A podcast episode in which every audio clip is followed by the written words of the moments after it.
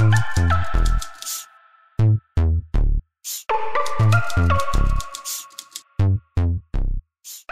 卡尔维诺他经常会以一种荒诞的情景去切入到他的这个看似很现实的小说叙事过程当中，这种荒诞性往往是后置的。虽然是很荒诞的情境设定下，但是它有它的合理性。对，你在读的时候，你不能感觉到有一种和文本的一种距离感和一种冲突感。然后他在写的时候也非常的酣畅淋漓，在这种酣畅淋漓当中，作者和读者相遇了，达到了某种共识。作为小峰的马克瓦多，他在城市里面，对，他在那样一种逼仄的生活当中，里面想要凌空而起，他其实其实也是一种自由。在这种困苦的这种状态当中的这种自由，这个就是一种例外。因为很多人都像马克瓦尔多这样活着，很多人也都像我。我们一样，通过文学作品去达到自由。从十九世纪开始，西方的那个颅相学对天才头颅的这个崇拜。一九八五年，卡尔维诺得了脑溢血，最后也没有抢救过来。为卡维诺主刀的那个外科医生发出惊叹：“我一辈子做了那么多的这个脑外科的手术了，从来没见过这么结构细密的、精巧的这个大脑。”这个我觉得是非常有传说意味的。比如说什么爱因斯坦的头颅，这个还保存在某个地方。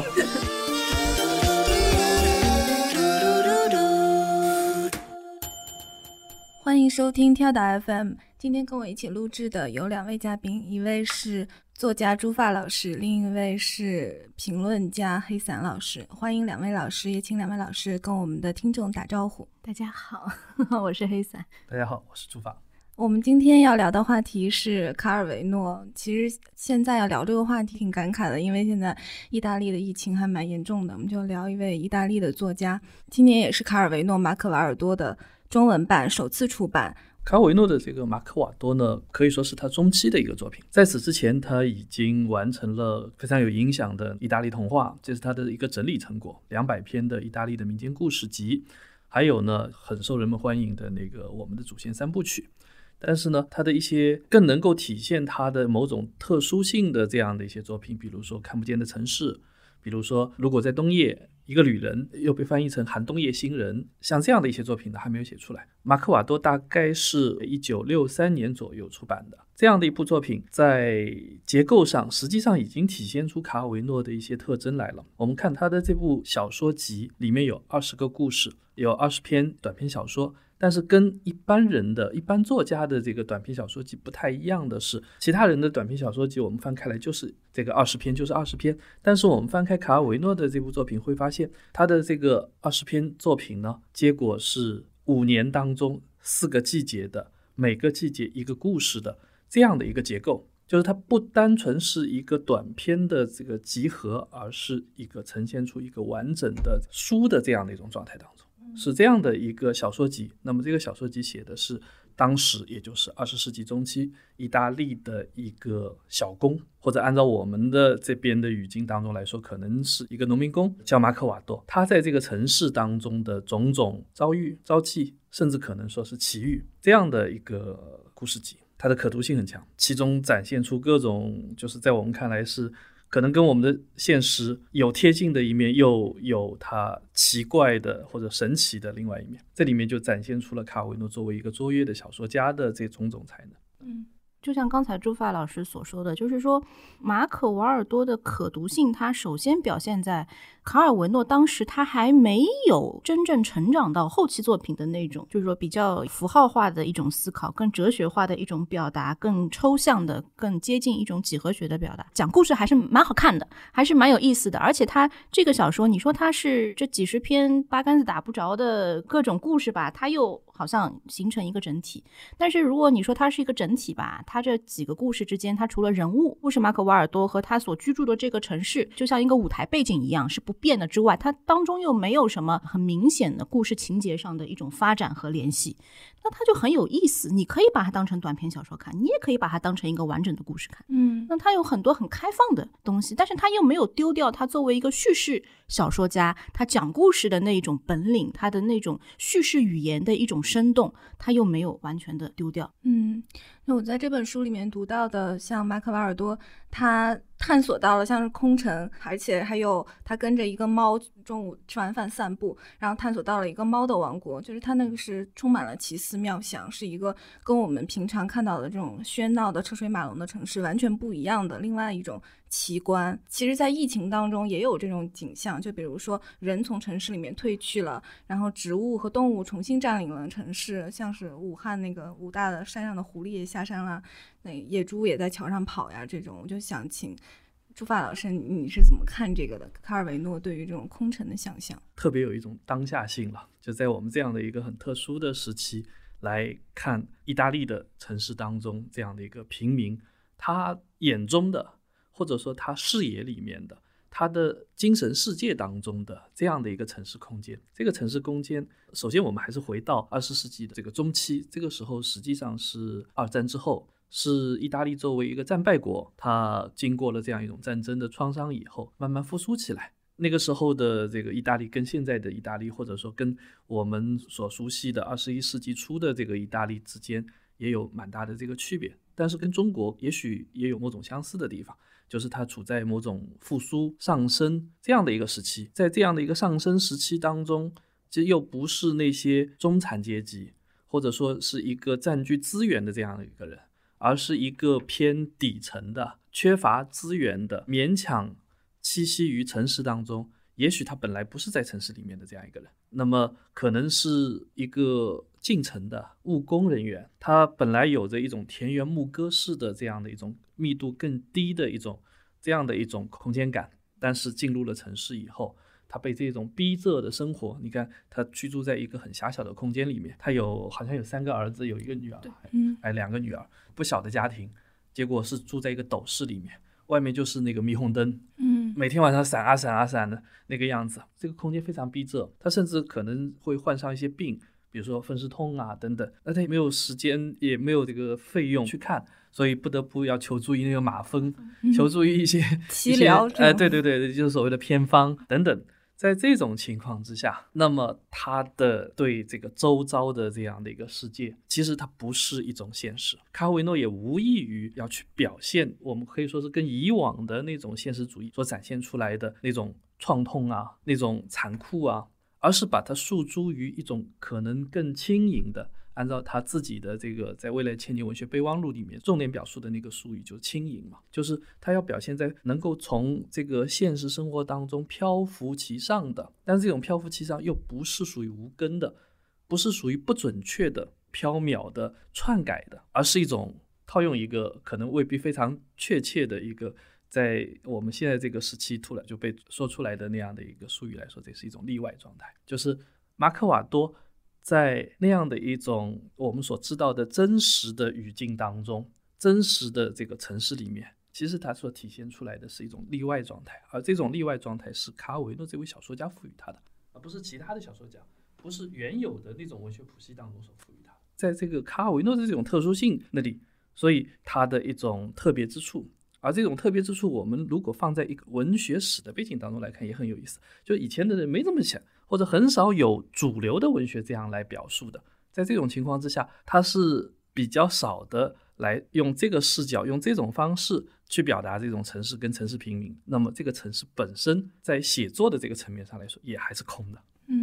因为就是说，我也思考很多，就是说关于二战之后的那个意大利城市的。哎，其实二战之后这种城市化的生活是一种大的趋势，当然是城市十九世纪就已经兴起了。然后法国都市化的这种面貌已经出来了，然后包括上海本身就已经是有一很成熟的这种城市的生活的范式在那边。但是就是说，对于城市的理解和感受，我觉得在文学作品当中，至少在二十世纪的文学作品当中，它是一个绕不开的一个主流。就是谁能够把人在城市生活当中的这种精神状态和生存状态给他诠释的生动了，诠释的好了，他可能就是一种文学上的成功。我觉得卡尔维诺他在这里是诠释的很好。就你刚才举的那个例子，武大的那个狐狸跑出来啊，包括我还还有什么野猪上了那个高架桥之类的。其实你说这真是一种返祖现象吗？它真的是一种就是说所谓地球重新回到自然状态的一种现象吗？就像刚才朱老师说，它是一种例外状态。当一切就是说过去疫情平息，所有的该复工的复工，该复学的复学，这一切又会回到原来的。这种城市的状态，就是说立内的状态当中去。其实，在这个小说里边，他也是这么写的。我记得非常清楚，里面有个小一个短篇，就是讲这个主人公啊，他晚上睡不着觉，他一定要到那个公园的长凳上去睡觉，就相当于到我们那个人民广场的人民公园里面去的长长凳上睡觉。他要在这种自然的包围下睡觉。结果呢，一会儿呢，他有修马路的；一会儿呢，街心花园里呢，他有一个有点像这水池在流水；一会儿就是又感受到远处的红绿灯在那里闪啊闪，到处都受到了这种城市生活的一种包围和困扰。最后，在万般无奈之下，终于逼迫自己睡着了。这个故事给我的印象很深。这说明什么？它其实并不是说明城市生活是可以离我们而去的，恰恰是为了表达城市生活是非常。逼迫我们的，让我们生活在这个环境里面，其实是非常逼仄的，是有一种逼仄感的，是有一种无法逃脱的感觉的，是沉溺在里面的。所以说，卡尔维诺他经常会以一种奇想的，或者是一种例外的一种荒诞的情景去切入到他的这个看似很现实的小说叙事过程当中。他的目的，我觉得一方面是希望能够揭示出现代人的一种精神状态，它就是一种随时想要起飞的精神状。就是我想脱离我的这个现实环境，我想离开我的这个现实生活给我带来的各种我觉得很烦恼的东西，特别像骆驼祥子那样的人，就是他是从那个农村到了。城市的一个底层务工分子，他的精神结构里面有一种田园牧歌式的渴望的，他反倒是很多就是从小出生生活在城市里面的人，他反而就是说没有这种东西。但是马可瓦尔多他应该是有这种东西，他特别希望他的城市生活能够照进一点阳光，乡村的阳光，田园的风情。但我觉得他对田园风情是有一点讽刺的，对，就是在这个故事里面，就是因为他是对那种消费式的作为商品式的那种疗养。城市人想象的田园多好呀，那种就是所有人都去那个非常空的绿地上坐着，他又觉得他们家小孩不就一边走一边吐槽吗？这一点都不好，什么呀？对 对，就就因为为什么呢？因为你已经是在城市里了呀，就是你在城市这个环境里面，现实环境里面，你再要随时随地的抽离出这个环境，这是一种很矛盾的一种心理状态。这跟我们现在的人心理状态是非常贴合我们的，其实是一样的呀。他这种很背反的心理，其实他这个作品可以跟像那个电影叫。偷自行车的人，在这个社会背景上是很接近的，但是他们的处理方式完全是相反，是不一样的。我刚才突然就想到一点，因为我以前在网上晒过很多，或者说是收集了很多卡尔维诺的这个照片，嗯，然后放在一起，放在豆瓣的相册里面晒嘛。结果有一张，有不止一个人就觉得卡尔维诺长得像憨豆，有一点，有一点有一点的，对吧？他有的表情有点像，他就说他这个很喜起来的表情是有点有点那种感觉的，嗯。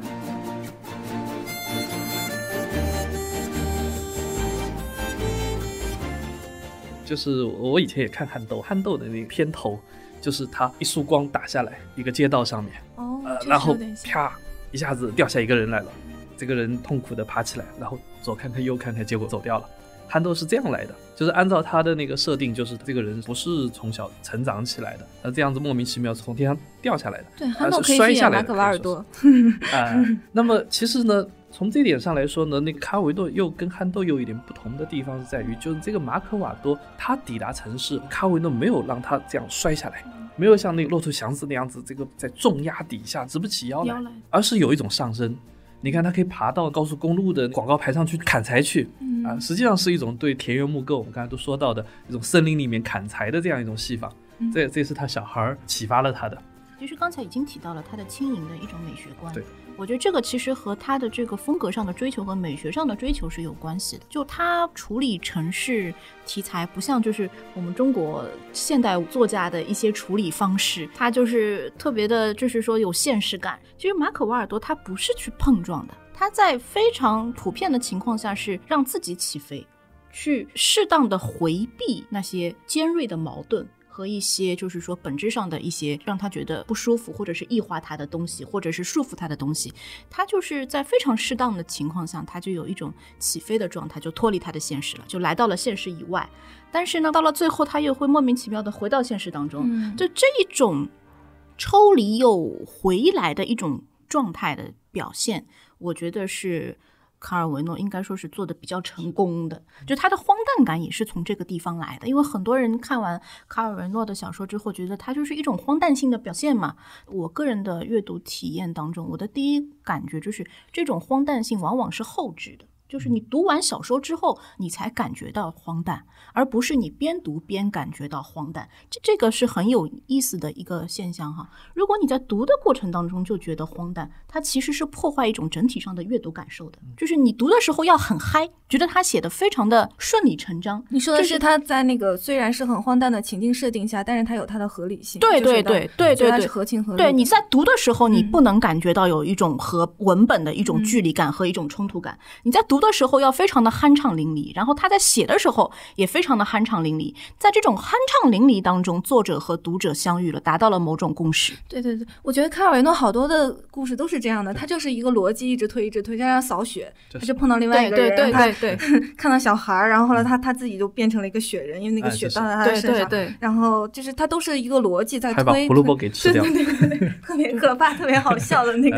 那一篇是我最喜欢的，就是他后来还把为了捉弄那个什么什么主席。然后他就扫了一个车车，对，然后然后让主席栽了一鼻子，对，在那 就摔到那个雪车里面去了。小孩式的恶作剧，但是就特别特别有趣。对对，所以他的阅读体验是很好。他接触了，我觉得是作为一个小说文本的一种本质吧，就是小说它就是有应该有这样的一种。进行时的这种这种阅读的一种体验，而不是说我要把它变成一个教化的什么工具，或者是呃一个为了一个让人为了让人去反思，为了让人去才写文以载道的那种啊，对对对对。但卡尔维诺他没有，完全没有，完全没有这个东西。那卡尔维诺在《未来千年文学备忘录》里面呢，他其实同时又讲到过，在卡尔维诺他自己的这个人生，包括他的创作生涯当中，我们可以看得到这种轨迹来的。他不是一个完全对现实没有情感的，或者说是隔绝的。他参加过二战，这是他青少年那个时候成长的这个时期。他这个加入过游击队。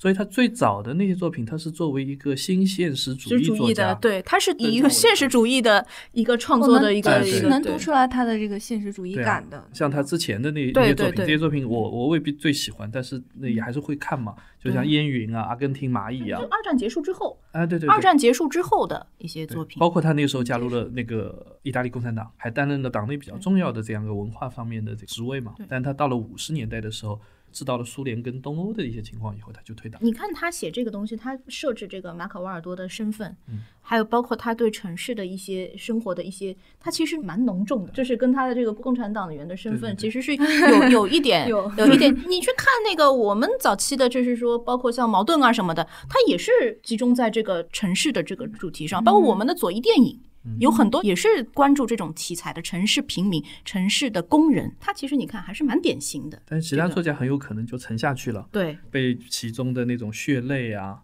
伤痕啊弥漫的这样的一种氛围，而卡尔维诺呢，可能就飞起来了。在我看来呢，那么就是像马可瓦多这样的一个作品当中，其实就是那个现实，那个在文本之外，在文本当中隐约闪现的那个现实，它本身。确实是很沉重的。如果是对这种生活是有所了解的话，可能是会觉得是难受的。比如说，他们去超市，我们都有去超市的这种经验，我们都会去购物。但是马可瓦多他们一家人去超市，你看他买不起东西啊，结果就过把瘾啊，然后把什么东西跟着别人一起，可见有的人还是买得起东西来的，跟着别人一起把这些东西放到那购物车里面，最后呢，这个东西没办法去结账的。结果就推啊推啊推到一个施工的地方，全 倒下去了。你会发现他这个生活当中是有那些让人心酸的那种成分，包括我刚才讲到的那个窗外的霓虹灯，这个让人晚上睡觉都睡不安稳的。嗯，这个冬天到了，他们暖气用不起。所以才要去砍柴。那个城市里面是在他的描述当中，你很难砍的。可能绿化带那边也有人管，结果就跑到高速公路上去砍那个广告牌。对对对，对吧？你可以发现他这种是一种泪中带笑的这样的一种状态的，但是他没有渲染那个泪，那个那个那个那个痛苦，那个贫乏，那个他们啊，而是把它诉诸于一种有更大空间的这样的一种上升感。这我觉得是还是蛮有意思的一点。因为我看他就是那些细节写的都特别有意思，就他那个有一篇的开头就是。大家都知道，如果生活的特别逼仄的话，你在家里面待着总是很难受的，所以要去电影院。那个就是 有点像中国的那个说屋里头下雨到屋外头逼那种，就很有他的那个喜剧色彩。对，还有那种无奈的那种情绪。而且里面可能会有一些他他的那些格言性的这样的一些效果。这个好像也是有一些这个评论家已经指出来过的。呃格言是什么？像你刚才说的那种，如果讲的通俗一点或者大众一点，那就是一种什么睿智的这样的一种表述嘛。但是在卡尔维诺的这个笔下呢，他往往会以一种很精炼的这样一种方式来表达出来，一种结构感。比如说冬天走了，但风湿病留下来，嗯，那就是用马蜂疗法的一个开头对啊，也有不同的翻译方式。但这样的一句话，你就会觉得它特别的有意思。它里面既有具象性的东西，但是又有一种来和去的这个季节的转换、疾病的这个停留这样的一种状况。然后接下去这个问题要展开来了，这个展开了一种魔幻的方式展开来，这个他们一家人就全部去抓马蜂。那最后呢，又以一种苦涩的一种现实而告终，那个马蜂不受控制，结果不管是健康人还是那些患者都都给蛰伤了，蛰他们全部就进了医院了。嗯嗯刚才朱老师提到他这种形式感哈，就包括他这种几何上的这种对称性，它其实在马可瓦尔多里面，它还没展现的特别多。我觉得是像看不见的城市啊，它这个就越来越就是明显。马可瓦尔多除了刚才朱老师提到的，主要是一个对短篇小说和长篇小说的界限感的突破。主要就是说，你可以把它当成短篇小说二十篇，也可以把它当做一个长篇小说里面的二十个章节。它还是就是说，这个怎么说呢？就形式还是一种早期的探索，嗯还是早期的探索。从另外一方面来说呢，其实你也可以觉得卡尔维诺他比较特别的一个地方，也是很多人把他跟卡尔维诺、跟博尔赫斯联系在一起，他自己也也乐意这么联系，他自己也也很推崇博尔赫斯。然后你会发现这两位作家，他们有一个共性在哪里呢？博尔赫斯表现的更为典型一点，他没有长篇小说。嗯，卡尔维诺的那些长篇小说，包括我们的祖先，算是长一点，但是其实也有限，对吧？那个假如在冬夜一个旅人，这算是一个长篇小说吗？这是很多个短篇小说，或者说也不叫它长短的那个小说的开头。对，然后把它并在一拼在一起的并在一起也不长啊。那你说他为什么不写长篇，要专注短篇呢？是可能是一个形式形式对形式的一种极端的重视。嗯而且呢，在他们那边，其实你可以发现，跟更早的，我觉得也可以把他们联系到一个谱系上去的卡夫卡，这个两者之间，你就会发现一种很大的这种冲突感。卡夫卡当然有有一些很精彩的这个非常短的东西，那个木桶骑士啊等等，这个也有这个长短比较适中的，像《变形记》这样的作品。嗯，但是呢，它有几个长篇，那几个的确得算是长篇，而那几个长篇包括城堡等等，你说它是完全结束的吗？都没对，它就是说那个长篇它结束不了。它结束不了。这个其实有一点，我觉得也是一个很一个一个一个文学史上的，不管是中国、外国、世界文学史上的一个很有意思的现象，就是有些长篇小说它是结束不了的，嗯《红楼梦》也其实也没结束的，对对吧？那个按照金生态的干法，这个《水浒传》其实也应该砍掉一半，意味着它也是一个残缺的东西。但这个残缺的东西，在某种意义上可能就是一个更大的现实本身。因为我们都知道，长篇小说它就是是一个过程，它是从这个史诗转变过来，有代表性哈。狄更斯，包括那个巴尔扎克，他就是全景式的，或者是把一个人从小到大有一个全景式的展现，它都是有一个完整、有始有终的。它内在的这种因果关系和承接关系，在逻辑上构成了一种严密性。但到了卡夫卡开始，这种严密性、逻辑的严密性、形式的完整性被打破了，是因为这个现实世界的这种严谨被打破了。就是说，文学它没有办法变得完全独立，嗯，就是自成一体，它必须和世俗世界有某种程度上的联系。一旦世俗世界让作者觉得无法再用一个严密的、严整的逻辑去展现的时候，他的创作自然而然就会陷入到某种，就是像卡夫卡所说的，就是他不知道该怎么写下去，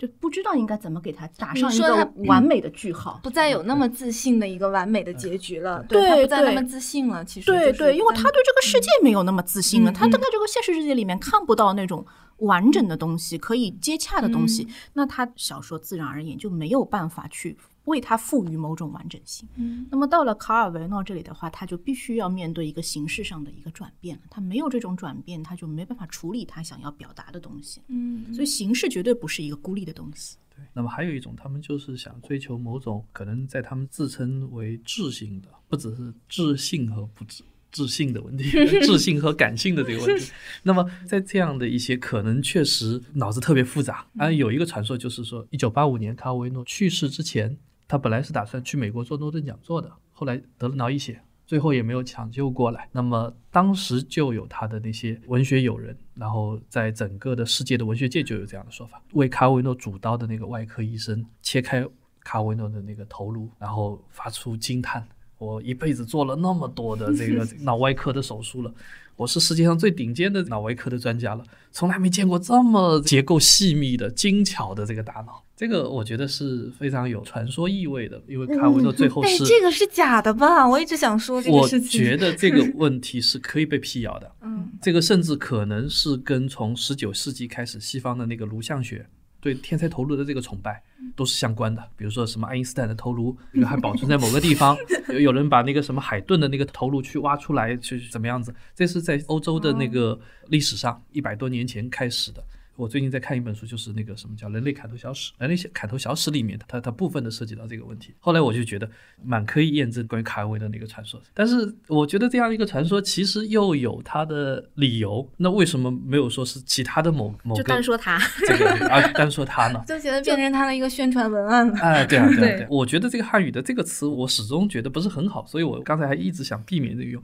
就所谓的脑洞特别大。但是它那不是一个洞的问题，而是它里面这个蛛网密布。嗯。它更加细密的问题，在博尔赫斯那边也是如此。那这样的一种，也许其实我们用一个古老的词来说，可能是一种智者的这样一种倾向。在他们那边对小说的这样的一种理解，可能不是像黑山老师刚才也提到的，就是它不是一个对整个世界的一种全景式的这样的一种企图，而是三圈热水取一瓢饮。它要展现出一个很完美的这样的一种结构，这个结构在未来千年文学备忘录里面就把它称之为晶体，就是微观世界。对，所以在他们那边你可以发现他们的一种这种强烈的倾向，没有长篇小说，即使中篇，但中篇这个概念其实汉语才有的，西方不太有。对，中篇是因为中国的期刊，他们就短篇和长篇，他们就是分得很干净利落。所以在卡尔维诺那边，你可以看到马克瓦多的一种状态就很有意思，就是它是一个这样的这个故事。然后这个故事呢，最终赋予它一个外形，书的外形。对，一个书的外形。五年，相当于我们的五年计划，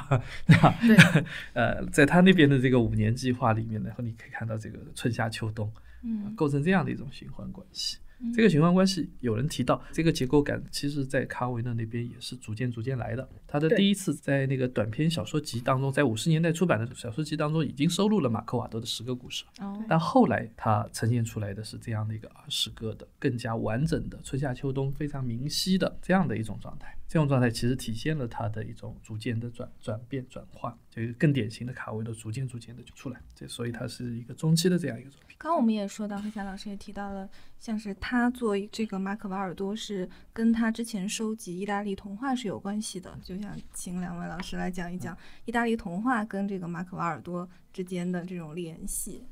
按他自己的话来说的话。他就是觉得现实主义题材不能赋予他一种永不衰竭的状态。现实生活作为一个材料库，对他来说，他这个挖的差不多了。嗯，那么他就要去找他的原材料，就是要拓宽他的对拓宽他的材料库。当然，后来我觉得他也从意大利童话当中汲取了很多这种创作思路上的一种资源。因为意大利童话里面有很多我称之为是打破秩序的元素，比如说线性叙事和就是这种成对称关系啊，或者交替关系这种几何学的叙事方式。这个在意大利童话里面，它是就是东西都是像杂烩一样的，它都是搞在一块儿。那么他去整理了以后呢，他第一个工作，我觉得他是希望从这些民间故事里面去挖掘一些现代元素。安吉拉·卡特也是收集了对对，也是民间民间故事。他其实有一个想要把传统的过去的民间故事里面的一些现代性的一些特征给它挖掘出来。其实这个其实说，我我我看周老师你也有关注到，就是日本作家那个叫色泽龙也，色泽龙也他也做这件事情。嗯，这个不只是就是说意大利作家，安吉拉·卡特是英国作家，是英国他他日本作家他也做这个事情。他就是有一种复古，他是一个复古的视角去做，就是我把我。原来的一些东西，把我原来中世纪的，然后早些时候的民间的边缘化了的，不被纳入到历史主流的。它的一些边边角角的一些东西搜集起来，然后把它里面他们认为适宜的现代性因素给它挖掘出来。这个是一个文学资源，很重要的。其实意大利童话的这个讲法不是非常确切的，这个是汉语由于之前翻译格林童话，然后来约定俗成的这样的一个翻译。那照道理呢，其实就是意大利民间故事了。但是把它称之为童话，你跟着那个格林童话也是对的，因为这种事情最早是格林兄弟他们开始做的。而在近代的时候，就像那个黑山老师刚才所提到的，就近代以降，实际上就是很多作家们也蛮注意这样的一种做法。还可以举出来的就是那个叶芝，叶芝对爱尔兰的那个民那些那些民间故事的这种重视。那么这里面除了一种时尚的转换呐、有寻求一种这个资源啊等等，还有一个其实我觉得个人创作的一个作品，其实它能达到一个怎么样的一种效果，就是从长时间内来看。也许是有限，而那些民间故事，那些可能讲了几百年甚至上千年的这些故事，他们是很有生命力的。尽管时代在发生很大的这个改变，但是呢，它也许会以其他的一些方式接着会讲下去。按照民间文艺学的那种观念来看，那么世界上的故事实际上是有限的，嗯，就是那个原型不断的重复。哎，原型不断的重复，对对是的故事类型它不断的这个被反反复反反的这个复复的就就换几件衣服在这普罗。普研究故事形态学，不就从民间故事去入手去研究的吗？就是同几乎是同一种思路。对对，所以呢，其实他们在寻求一种更长久的东西。在卡尔维诺那边也是这样子，他的这个意大利民间故事集或者说叫意大利童话呢，那么他还有一个做法，就是跟他作为一个作家相关的，他不是一个民间文艺的这样的一个学者。如果我们精准的来讲，他不是收集，它实际上是，如果我们用人类学上那个说法说，它不是在田野里面，不是在那个 field 那里做田野工作的，它是在书斋里面，他是把既有的从十九世纪的那个后期开始，他们意大利的那些人已经做的这个那些民间故事集当中去进行选编的。嗯所以是更加明确的，其实就把它当做一个文学的资源，对，然后进行重组，以他的这样的一种作家的或者小说家的这种眼光去来看这批这个文化遗产。嗯，这种做法，我们说中国其实也不是完全没有啊对。周作人他们那个时候对这些民间故事、对这些歌谣也相当重视啊。故事新编嘛，故事新编是最明显的。啊，对，所以周氏兄弟，你看他一个是这个主张歌谣的，一个是主张这个这个个故事的这样的一种重神话重的这样的一种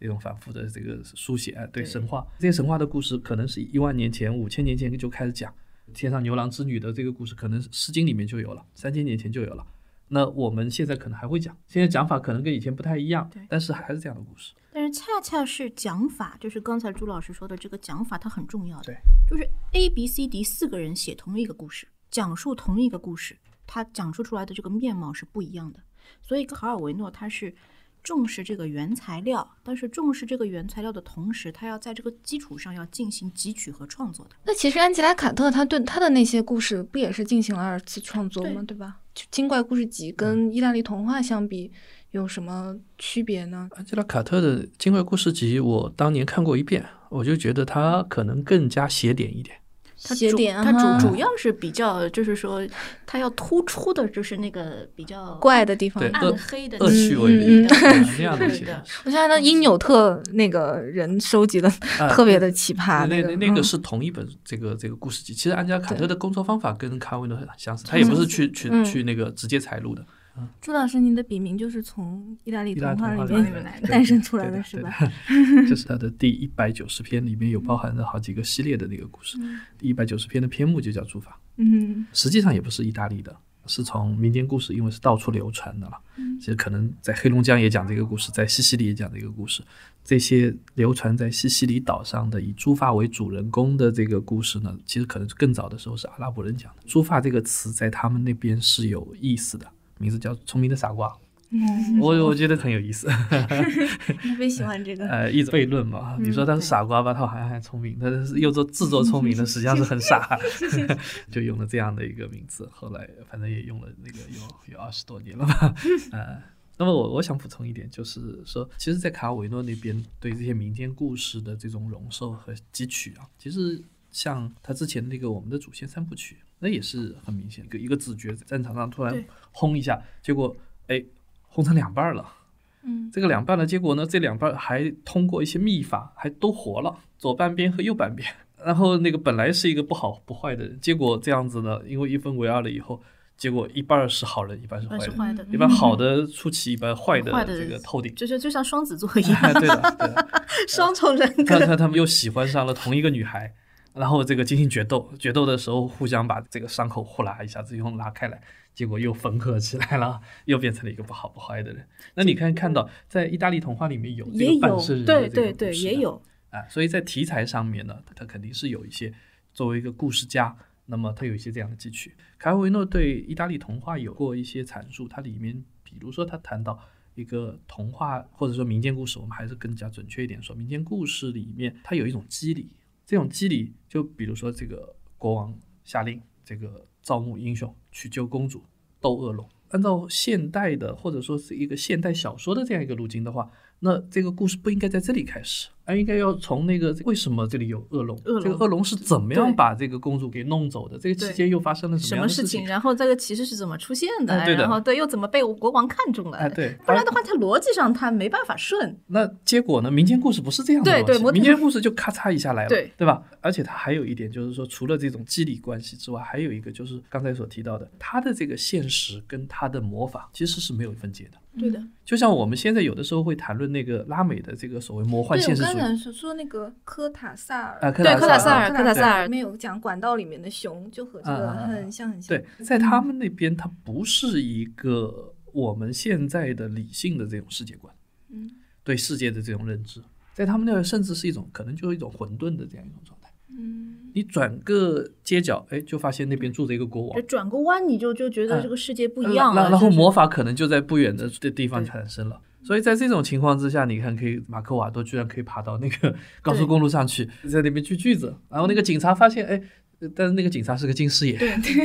呃，结果说，哎，这个广告做得好，呃，这个头疼好像就是像 像一把锯子把这这个人的脑袋锯开来那个样子。卡通，对，所以你会发现这个他的那种转换，在他那儿是无缝无缝对接，啊，无缝对接无，缝对接。它不是像我们现在的所谓的那种这个奇幻呐、或者大人写给小孩看的那种童话那样，有种腔调，有一种就故意要造作出来，其实他自个儿都不相信的那样一种感觉。但是在民间故事的那个讲述者和听众那哎，边，没有没有，他们都是相信的，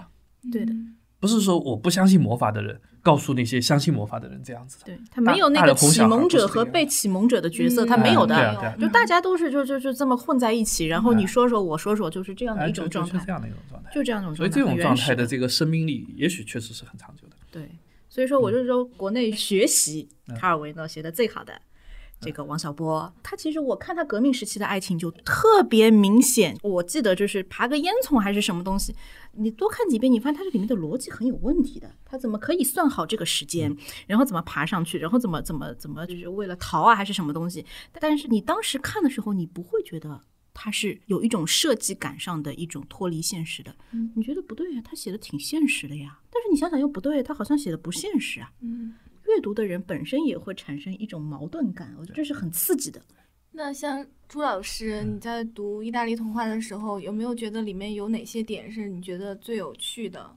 其实包括马克瓦多，包括嗯那个意大利童话，在我看来，卡尔维诺的最初吸引我的地方，其实是他的那种非现实性，非现实性非现实性么呢？就超出现实的那样一些，就起飞以后的那种哎，状态，起飞的以后的那样的一种一种轻盈的 那种状态。对哎在民间故事里面，这种状态当然就更多了，就魔法，对吧？仙女、奇遇、妖怪，妖怪对，这样的一种状况，在卡尔维诺那边，你可以发现他始终是很重视的。在我们刚才所谈到的那个我们的祖先三部曲，刚才讲到的一个是分成两半的对分成两半的。那还有一个就是他描述一个在几百年前的一个意意大利的男爵，他住在树树上，的对，在因为一个很小的那个生活当中的一次拌嘴吵架，对小男孩，嗯结果就就上了树上树了就不下来了不下来了。啊！你本来以为这是一个中世纪的故事，一个结果发现，哎，他不是的，他的这个视角是不在地面上的，离地三尺，嗯在那样的一个跟大地平行的、高于他的这样的一个层面上，我们刚才所所提到的就超出现实的这样的一个层面上展开来的。嗯啊，它的第三部就更玄幻一点了，或者说更抽象一点了。那个一个盔甲里面空的，不存在的其实啊，嗯在这个里面你可以发现，他对现实，包括历史上的现实的这样的一种处理方式，理方式这个在他后来的那个看不见的城市也是如此。对，他是讲述这个故事是在表层上是那个马马可波罗，马可波罗，罗啊，这个千里迢迢到了东方，他跟忽必烈大汗之间的这种对话，把他的这些呃沿途上的见闻，到了一个城市又到一个城市，这些城市一个一个的讲述出来。但这些城市的这种讲述方式，这种描述的这样的一种方法，你会发现，它固然有原型，固然可能有一些现代性的这这样的一些因素，但是它里面所展现出来的。也许我觉得是可能我们在宫崎骏的某几部这个这个影片当中，这个才能感觉到的某种奇幻感。嗯，就是这也是一种自由感。哎，对，就是带来一种自由，或者说非此在的，对，例外的，例外的这样的一种。日本也是妖怪学很发达啊。对对对对对，这个妖怪这个词可能在东方会更加强调一点。嗯，包括日本近代以来的对自己的民族性的这样一种认同，其实很大程度上是植根于他们本土的这种传统。他们就其中有一点就是像刘天国南啊，他们就把妖怪学作为一个重点。嗯，但是呢，更早一点的资源其实来自于中国，对，《搜神记》《山海经》就是神仙啊，讲那个神仙的传奇，对对。但这些东西在我们这儿在近代的时候呢，恰恰是被切除的，或者说。至少有一批人是把它去除，因为这些东西是迷信，这些东西是非理性的东西，这些东西是一些封建的这个糟粕。所以呢，像卡尔维诺他刚刚进来的时候，你会发现卡尔维诺在中国的这个接受史啊，他其实早在五六十年代的时候，已经作为一个进步作家，他的书已经被翻译进来了。进步作家啊，对啊，他不是意大利共产党吗？共产党的呀。但是那本书叫什么？把大炮拉回家的兵士，嗯，就是一个比较偏现实主义的那样的一个反映游击队生活的这样的一个作品。这个作品显然不是他的典型作品。所以等到八十年代，尤其是八五之后，八五之后，对，实际上就他去世了以后，对，慢慢的他被借鉴跟吸收，因为中国的作者所知道的。其实可能更多的是他的这种非现实性的因素，王小波的啊，这种王小波对他的这样一种强调，以及后来我们陆陆续续的接触到他的我们的祖先三部曲啊，意大利童话，就是他会有这样的一种迷人的这种气质呈现出来了。那么逐渐我们在此基础之上，对卡尔维诺的这个认知更加的符号化，因为他可以跟那个洛兰巴特啊这批人，跟那个乌利波啊这批人相相契合。在这个里面呢，也有一些人可能会觉得这个跟现有的这个文学谱系之间是有距离的。他不是大部分的这个作家，按照卡文的自己的说法，大部分的作家是火焰式的、蓬勃的。但它呢是一个冷峻的晶体式的这样的一种状状况，这个状况实际上是跟卡尔维诺在后期，其实恰恰是这个马可瓦多这本书出版之后，之后我查了一下他的年表，马可瓦多是一九六三年出版的，一九六三年出版之后，他一九六四年结婚了，跟他妻子两个人就住在法国，就此就跟法国的那批这个符号学家呀。结构主义者，结构主义者更讲究自信的这样的一些一些小说家呀，越来越抽象了吗？就是小说的这种表达方式可能会产生一些变化，他的小说的这种结构感可能会更强。更强，还有就是说，他这种观念化会更明显，因为符号学家他就是。其实是在一个形式和观念之间，它进行某种阐释。就符号学家就是干这种事情，结构主义者也是干这种事情，就是在一个符号和在一个观念之间，它构成某种联系。那这个后期的卡尔维诺，他其实在很大程度上也是做这个事情，他把他的这个故事作为一个，我觉得是个能指吧。嗯，对。对吧？把他想要表达的观念作为一个所指吧。就是如果说看不见的城市写的很抽象的话，但是其实挺奇妙的是，这个书在中国嗯非常受欢迎，跟他的那种诗性的表达方式有关系。因为它毕竟是有叙事啊，叙事是有温度的。人在阅读过程当中，他是有一种呃直观的感性的认识的。卡尔维诺是比较温暖的，他也就是有一种气息，会是很蛮迷恋的哈。我觉得，就所以说他和其他的又不一样，他和就是我们刚才聊到的其他一些跟他风格相近的作家，他又不一样。那你说安吉拉·卡特的《精怪故事集》跟他这个气质就是不不太一样。对，包括像日本的色泽龙眼，跟他也是也有区别，也有区别的。对对，而且色泽龙眼也是这两年挺火的，出了他的《幻想博物志》。对对对，主要看的是就像《幻想博物志》这样的一种，它可能是。这个汲取其实也是跟意大利有关的，老普林尼的那个《博物志》这样的一种对古代的精怪啊、想象生物啊这样的一种记录材料进行重重新演绎。为什么这些怪物也好，这些妖怪也好，就这么的吸引人呢？为什么这些作家要做这种工作呢？而且像日本的色泽龙彦，因为它还它好像比卡尔维诺还晚，它是在上个世纪的六十年代，它还特别有意思，就是说它是还对法国的表现主义的一些东西。对什么萨德啊，然后这样的一种资源，对，有因为他是学法语出身的，所以他和三岛由纪夫走的也很近，然后，但是他本人又对这种妖怪这种东西特别的感兴趣。但我对色泽龙彦实际上是不满意的，我是觉得他可能不符合卡尔维诺所说的另外的一个原则，就是精准。精准，对，就是对结构感的这种处理方式，它可能是比较的散漫的，太夸张还是？就是一种可能是一种欲望表达，就随意性、爆发性，嗯，就是刚才所说到的那种火焰。但是在卡尔维诺他们那边，可能都是要追求某种准确的意义、精准。这这种精准的意义，其实在他早期可能就已经埋下了。就卡尔维诺，他有一种就是从新现实主义当中走出来以后的这样的一种有他的那种文学宣言的，就是他觉得寓言式的写作是他的一个方向。那么还有，其实就是呼喊特丽莎的男人，那那些很短的早期的作品。比马克瓦多写的更早，嗯。啊，那些作品里面，你就可以强烈的可以感受到一种它的一种意义，而这种意义慢慢的在他这边就逐渐的变成了书，通过这种外在的方式、结构的方式把它给编排起来，就是形式上的，你会发现，就是这个按照我们中国人的术语来说，在他那个晚期的作品当中，他有一种叫人书俱老的那样的一种感觉，枯瘦的这种倾向，其实在卡维诺那边不是没有。也有，但是呢，就是我们用另外的一套术语来说，就是它的这个过程，早期的跟晚期的相比。可能就是越来越行销鼓励，哎，行销鼓励，嗯，就是他晚期的那个作品是更有骨感的，对，而早期的作品呢，也许更有肉感一点，对，它可读性而这个马克瓦多呢，也许在这个当中就是属于骨肉匀称的那样那种感觉，对，就对对是这样，因为就是就像我们刚才就是在说，因为他这种观念化的这种倾向，他一直都是在的，嗯，对，卡维诺对博物对这种妖怪啊、精怪啊这种重视啊，其实我很想说一点的就是。也许跟他的这个家庭家族也是有关系的，这点很有意思。哈维呢在他的家族当中，一首先他是一个艺术，就他的父亲母亲是园艺学、植物学家，他的弟弟好像也是相关学科的这样的一个顶尖的这个学者，单独他一个人，哎，气理从文，结果成为了一个文学家了。这个在他们家家族当中是很不一样。但另外一方面，其实你可以看到他的这个小说当中，处处都有这样的一种这个。生态的、自然的这样的一种意识，包括那个树上的男爵，包括这个马克瓦多里面的，你可以看到它的这个城市。其实我们刚才讲到空城，但这个城市里面有植物啊，自然还在那里，或者是城外有有河流啊，也也有树啊。他对这些东西的这样的一种熟悉程度，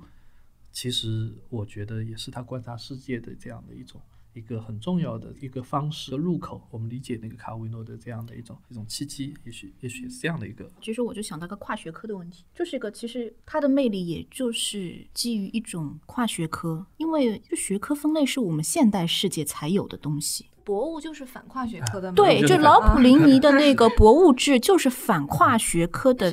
代表。形成之前的对，中世纪它本身没有这种现代学科理念的，所以他们所谓的科学性和我们现在用数据去论证的、写出论文来的这种科学，它不是一回事儿。嗯。它是两回事，所以说就是卡尔维诺他有一种跨学科的特质在那边，因为他家里面的这个环境就意味着他会不自觉的从不同的学科、从不同的视角去看待他的文本。其实我觉得也是有一种复古的特征，等于你在中世纪的时候他也没有这个学科观念，所以他就形成了一种跨越时代的一种呼应，一种呼应，一种新的思路。那么那个卡尔维诺实际上他笔下的这些。博物的东西啊，尤其是我们刚才也谈到的这个妖怪啊，妖怪其实也是一个拒绝被分类的，对，拒绝被理性去切割的。你刚才说到的那个封建迷信，其实我们就是有这样的条条框框，去把一些东西切割开来，然后切割开来的东西当然是小的了，对吧？那么博物的或者是博物当中的这些妖怪，其实就是还复到它原先的那种混沌的这种状态当中，没有被分类的。这个未经理性的这样的一种这个去细密化的去把它切割开来的这种东西，对。那么我们再来看，其实类似的思路，我觉得在文学的层面上，在卡尔维诺那边也是这样子的，就是文学这种文体，或者说小说这种文体，它其实也一定程度上在最近的两三百年当中，现实主义的那样的一种思潮之后，你会发现小说也有小说的写法了，甚至这一点在中国可能会更加明确了。那个期刊化的小说有期刊化小说的这个写法，那这个东西你会发现，这个我们于是又要回到卡尔维诺他们找那个民间故事的这样的一一种意义上面来。他的这种复古是什么？回到一个故事刚刚开始被讲述，还没有那么多的套路。尽管他也有他的套路，对他的那个套路是更明确的，或者说我们是可以进行进行某些某些重新的组合的，但他没有后来的那些现实主义的套路或者现代主义的这样的一种套路。在这种情况之下，就是这这是一种更加有生机的一种复古，对吧？他的那种讲故事的这种特征就非常明显，在那个看不见的城市里面是马马可波罗跟忽必烈讲故事。还有一部我们刚才一直没怎么提的，就是命运交叉的城堡。嗯，那他就是讲到这个进入了这样的一个密林，进入了这样一个城堡，然后大家丧失了说话能力了。在这种情况之下，故事还能讲吗？还能讲，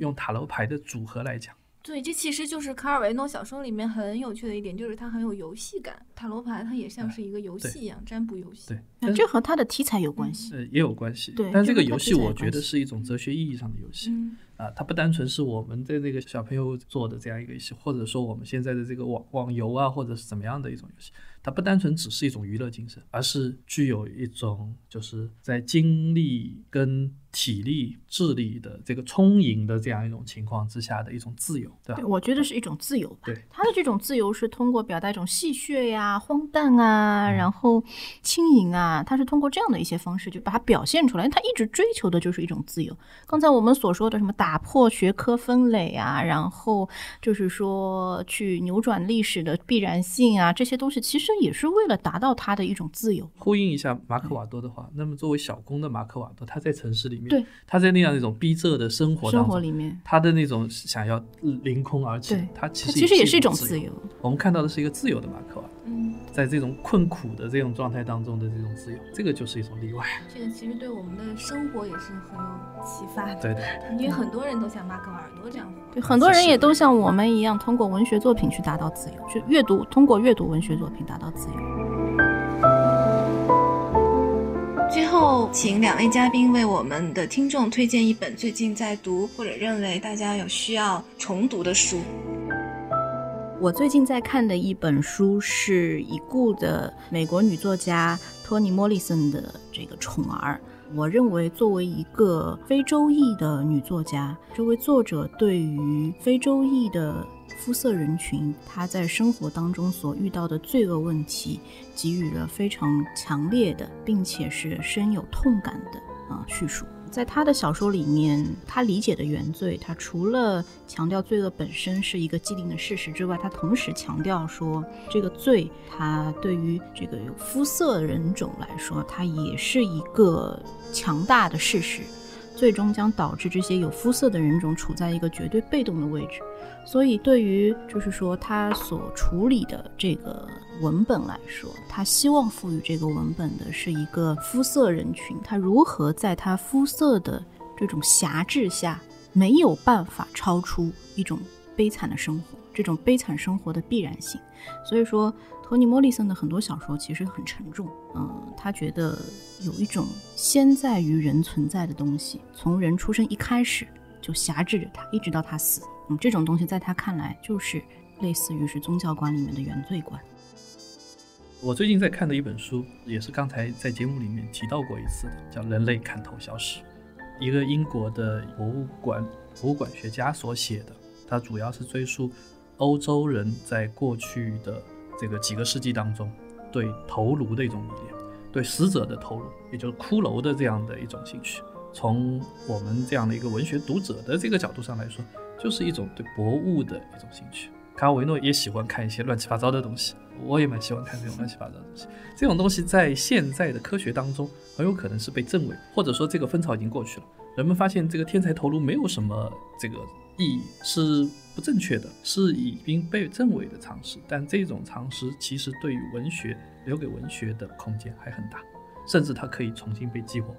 所以我很有兴趣为这本书补充中国的材料。中国也有大量的对头颅的崇拜，或者对头颅的这种处理方式，但是这个是欧洲的、英国的这位博物学家所不了解的。中国暂时好像也没有看到有谁在写。那我们今天就聊到这里，也谢谢两位老师的参与。好，谢谢。好，谢谢。